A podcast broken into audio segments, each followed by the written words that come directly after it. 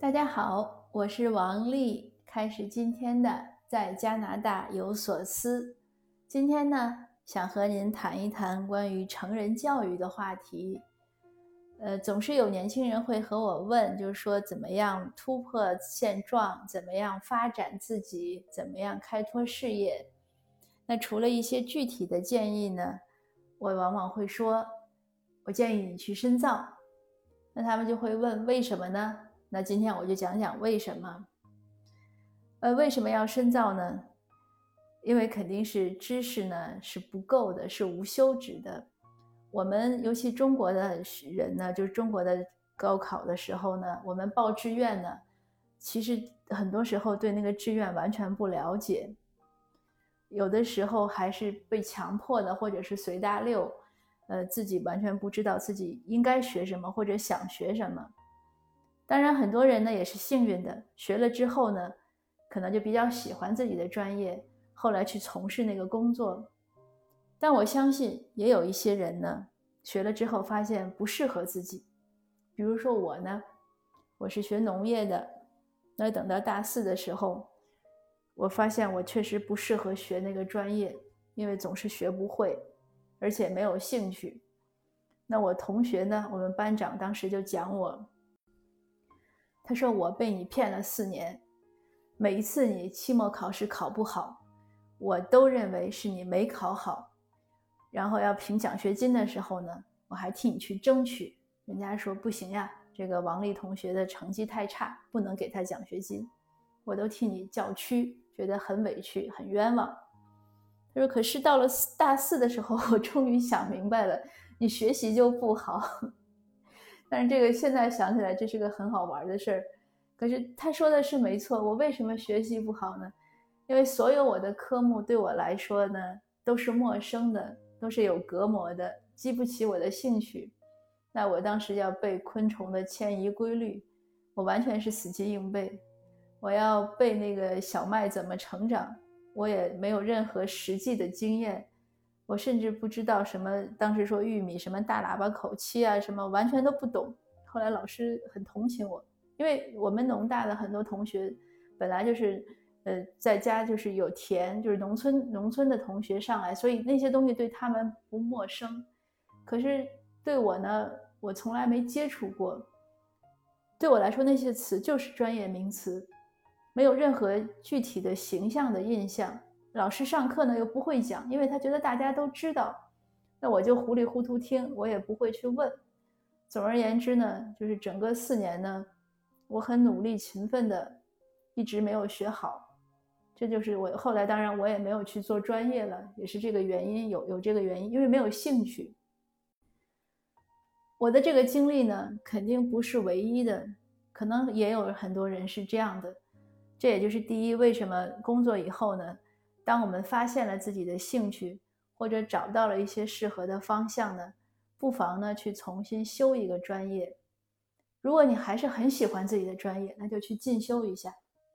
那我们从两面来讲，为什么？第一，我要说为什么可以转一个专业；第二，说为什么可以进修一下。转专业呢，就很就是这样讲，你不喜欢专业 A，你工作之后呢，可能没有做，比如说。可能我学农业的，我没有做农业，我去做了销售了。那销售对我其实是陌生的。当然，我们可以在实践中学。有的人觉得，哎呀，销售这个东西嘛，就是卖卖卖货嘛，你会卖就可以了，你会说，那可能不是那么简单。当你去学了那个专业，有些道理你就就是有些道理，可能你在实践中也能摸索出来。但是你学习就是这样，你学习的好处呢？就是你直接 get 到，就是你直接获得了那个那个经验或者那个理论，这样你就少了一些摸索的过程，或者避免走弯路，而且能更快的指导到你的实践中，这是一些实就是学习的一个很重要的一个作用。那就你这样的就原来不懂，那现在呢换一换一个专业去学习就懂了，这就是可以改专业学习。如果不学呢？可能还是一一一张纸，就是没有捅破。那就是改专业。那进修呢？深造呢？也是差不多。深造还有一个好处呢，除了就是这样一些理论呀、一些知识方面的提升。还有一个好处是什么？就是思维能力的提升。你专科和本科学的课程的呃广度和难度是不一样的。那本科和研究生也是也是同样的道理。你如果写论文，那会提升你的逻辑思考能力。我们生活中虽然好像是用不到，你谁也不会说每天去写论文，但是当你学会那样的一些思考能力，或者一些呃思考的方法，或者养成一些思考的习惯，你是有好处的。它有两个，比如说我能想得到，就是现在脑海里马上能想到的两个好处。第一呢。如果你写论文呢，你一定要搜集尽量多的信息，就是相关的信息，这样呢就会养成，让我们养成一个习惯，就是不要以偏概全。你再看问题的时候，你再想在日常生活中讨论什么问题的时候，你可能就不会说只看一篇微信文章就义愤填膺、拍案而起，你大概就会想，哎，我是不是还要看看其他的东西？这是第一个的。第二个好处呢？就是如果你有这样的逻辑思维的习惯呢，你就会知道这个世界上的没有唯一的真理。我这个话题也说了很多遍，就是这个世界上很多所谓的真相呢，它不是百分之百的真相，也没有百分之百的真相。当我们有了这样的一种思维呢，我们就可以更容易去接纳不同的意见、不同的观点，而不是认为只要和我们不一样的都是错的。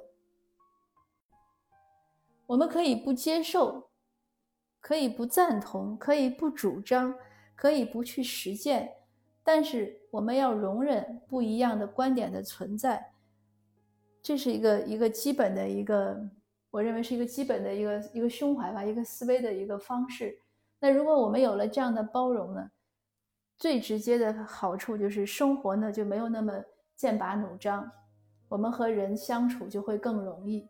我们看世界的眼光就会更平和，而且呢，才有进步的空间。因为如果你觉得自己什么都是对的，那它其实是一个封闭的状态，你不可能再有进步的。你只有认识到自己的不足，就是知不足嘛，才有可能去去学、去去去进步、去成长。那总而言之呢，就是无论我们改专业还是深造呢。都会从知识层面，还有是从我们的认知的能力呀，这样的一些眼光方面有增长、有进步，帮我们提升。那还有第三点呢，我想说，我们如果去深造或者是去改专业的学习有什么好处呢？它其实就是可以帮我们进入一个同类人的圈层。我们不说阶层这个词，阶层这个词呢，太好像太死板。因为像在加拿大呢，其实你说阶层不是那么明显，因为他收入，锅炉工的收入可能比银行行长的收入还高。那这个政府官员的收入呢，他可能还没有，比如说什么什么什么工人或者什么的收入高。呃，政府官员呢，他去哪儿办事儿呢？他也要排队，他也没有特权。但是呢，在真正的立法的时候呢，如果是议员，他可以发表自己的意见。他的意见呢会被尊重，他在立法的时候他的投票是有效的。那作为一个商人呢，可能很有钱，可以有很多提，就是花钱买很多服务。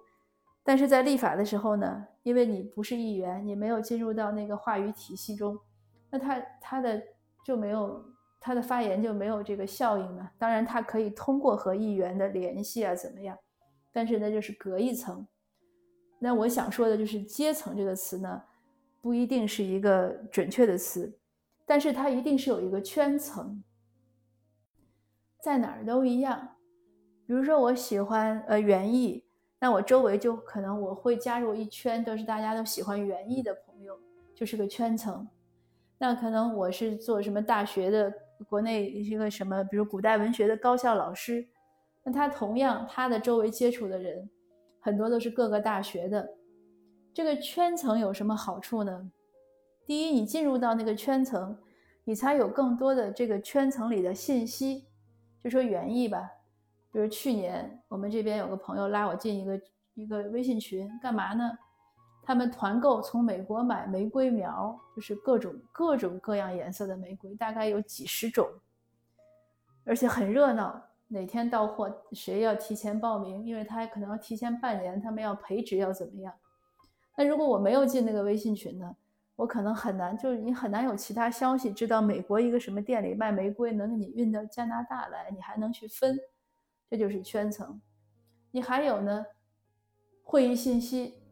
比如说学术会议的消息，那如果没有在那个圈层里，比如我读完博士了，我也想做学术研究，可是我没有在高校那个体系，我就很少能获得一些学术会议的信息，那就要我的老师呀，或者我的呃同门的师师弟师妹啊，告诉我说，哎哪儿有一个会，那我去报名。那当然，人家一看呢，我可能不是高校老师，可能还不愿意接收我，所以这个就是一个信息的一个分享。那还有呢，更重要的是什么？其实你就是工作的机会嘛，合作的机会。这个你可能也想也明白，如果人家有一个餐厅要去招厨师，我想他可能直接的他会去那种烹饪学校去招，对吧？你如果在那个圈子里，你说哦哪儿招厨师，你就有消息。那如果不在那个圈子里，你等着在大街上看看广告，可能机会就会少很多。那我讲一个真实的故事，我有一个朋友，然后他比我小几岁，他有一段时间也说觉得无聊啦，没有进步。我说你现在经商，你就去读个 MBA 吧。他说我不用读那个，那东西我都知道。我说你去读 MBA 呢，其实主要是为了认识人，不一定是为了。真的去学什么东西？学东西呢，当然是可以学到，但是你可能和你花的时间呀、金钱呀，就是它的重重心呢，不一定全部花在学东西上。哎，他一想，他说你说的对，然后果然他去读了，没等毕业，他就获得了一个不错的一个工作的机会，就是这个大家也可以理解，对吧？所以这就是，呃，进修或者说你改专业。进入一个圈层的好处。那有一句话，以前我也会总结，我经常会说，就是读书是一个人改变你社会状况的一个最一个捷径。你可能不管读一年、两年、三年、五年，你读的当然越越时间越长，你那个步子肯定跨得越大。就是没有叫什么 “no pain no gain” 嘛，就是没有努力就没有收获。你努力到了，一定会有收获。你其实想想，读书的这个时间和钱，钱肯定花不了太多，时间你觉得很辛苦，一年、两年、三年、五年，但是你不去读书呢，它晃也就晃掉了。所以还不如呢，就去进修呀，或者考个证呀，或者好好去学校，认真的去重新回炉学一下呀，改个专业呀，种种种种。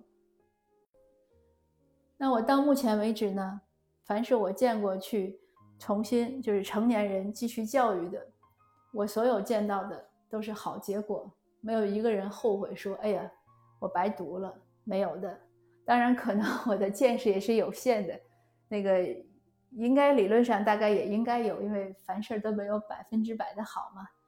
呃，不过就我目前所见到的有限的见识呢，确实人们只要能舍得花功夫。花时间认真去读书学习的结果都还不错。那今天呢，这就是我的分享。呃，我也希望，尤其是一些年轻人呢，不要懈怠，好好努力。那好，谢谢您的收听，我们下次见。